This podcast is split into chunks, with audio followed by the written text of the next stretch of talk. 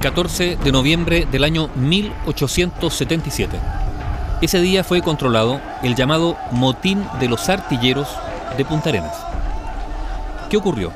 Que el envío de presidiarios a esa lejana colonia fue para muchos una imprudencia. Recordemos que para esa época ya estaba el precedente del sangriento motín de Miguel José Cambiaso, en noviembre de 1851, que solo fue posible sofocar después de tres meses. La colonia estaba demasiado distante y aislada y las comunicaciones eran en exceso lentas y difíciles para que fuese posible adoptar oportunamente medidas en caso de sublevación o de catástrofes imprevistas. El denominado Motín de los Artilleros se inició la noche del 11 de noviembre de 1877, cuando la guarnición militar de Punta Arenas se levantó en armas contra el gobernador de la colonia, el mayor Diego Dublé Almeida. Los sublevados fueron 82 integrantes de la guarnición, apoyados por un nutrido grupo de reclusos. El comandante de la guarnición, capitán Pío Guilardes, fue asesinado por los amotinados, que eran encabezados por el sargento Isaac Pozo y el cabo Antonio Riquelme, ambos de muy malos antecedentes y que justamente habían sido destinados a la guarnición de Punta Arenas como medida de castigo. La historia cuenta que el capitán Guilardes dirigía la segunda batería del regimiento y, según versiones de los amotinados, cada leve falta cometida por un soldado la reprimía con palos, azotes y grilletes. Y fueron esos abusos los que grimieron los amotinados para justificar su alzamiento. Sin embargo, unidos a estos relegados y detenidos, los amotinados no atacaron solamente al capitán Guilardes, al que mataron, sino que además incendiaron casas, atacaron a colonos e incluso dispararon contra la vivienda del gobernador, que luego de ser herido logró escapar a los bosques junto a familias enteras.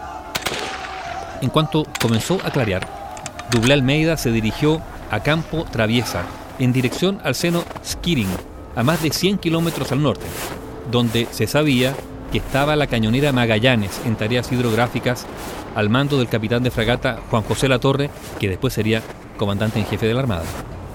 En esa unidad había embarcado una guarnición con 25 soldados de marina al mando del teniente Marco Valenzuela. En Punta Arenas, los amotinados se percataron que la tropa del gobierno no tardaría en llegar, por lo que decidieron huir al extranjero.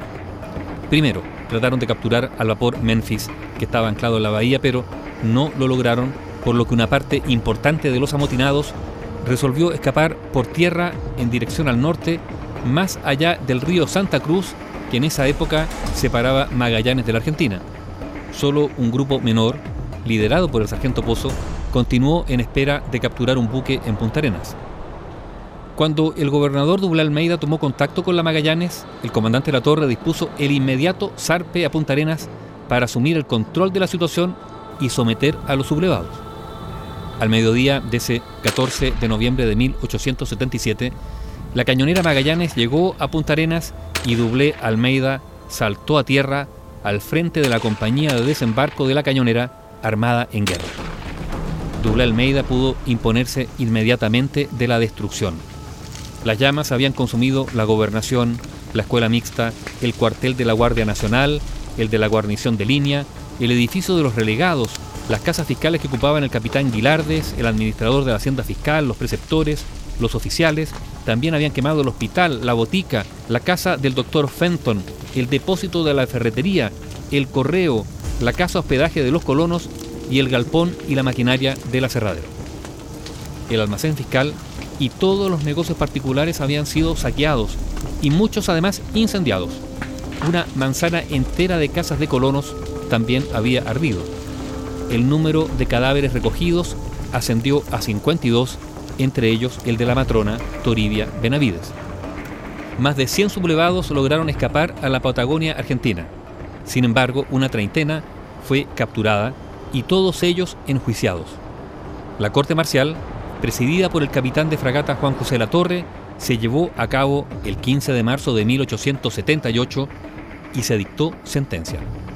Tres días después, fueron fusilados nueve amotinados mientras que los 22 restantes quedaron en prisión.